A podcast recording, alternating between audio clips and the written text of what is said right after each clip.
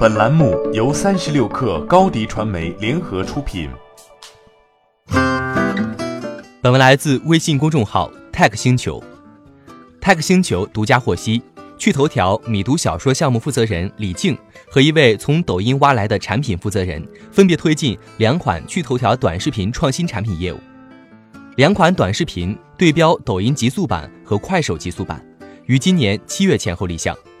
对趣头条这家公司来说，在广告市场环境并不景气、信息资讯产品普遍放缓的当下，去头条化是去头条不得不走的路。作为下沉市场三巨头之一，曾经的明星创业公司趣头条正走在失速道路上。毫无疑问，趣头条也需要成为一个 App 工厂，搭建属于自己的产品矩阵，构筑业务护城河。目前来看，趣头条正将各项数据回缓及提升的希望寄托在米读小说与创新业务上。创新业务中，短视频则是趣头条站稳脚跟的关键项目。今年三月，谭思亮就曾表示，要用短视频等新产品，把用户总时长的市场份额提升到百分之二点五到百分之三。泰克星球了解到，趣头条内部正在开展短视频项目竞技。简单来说，就是采取网赚模式的短视频聚合产品。一位前趣头条员工告诉泰克星球：“谁先跑出来就推哪个，也有可能后期会直接合并。产品前期会先快速的在市场验证。”该人士还表示，趣头条对一个产品的验证周期通常是三个月左右。假设按此标准，这两款短视频就将会在今年内推出。有内部人士评价此时说。短视频产品受限于内容，如果一直以低俗为卖点的话，肯定做不大。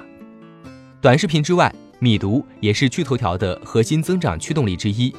但今年七月，米读小说被扫黄打非办责令整改，整改期间，米读小说 App 将暂停新内容引入和停止经营性业务三个月，这也是趣头条营收数据下降的关键原因之一。趣头条还推出了防御性产品米读极速版。同样带有网赚特性。一位接近米读人士说，相较最高峰，米读 DAU 下跌将近一半，安卓端仅为四百万左右，iOS 端还有几十万。即将重新上线的米读，是否还能将这期间丢失的用户找回，无疑是一个很大的难题。趣头条短视频项目未来如何尚未可知，米读小说业务也面临着其他竞争对手的挤压及监管问题。趣头条找到稳健的创新业务线。真正实现去头条化还需要不少的时间。欢迎添加 baby 三十六克 b a b y 三六 k r 加入克星学院，每周一封独家商业内参，终身加入学习社群，聊风口谈创业，和上万课友一起成长进化。高迪传媒，我们制造影响力。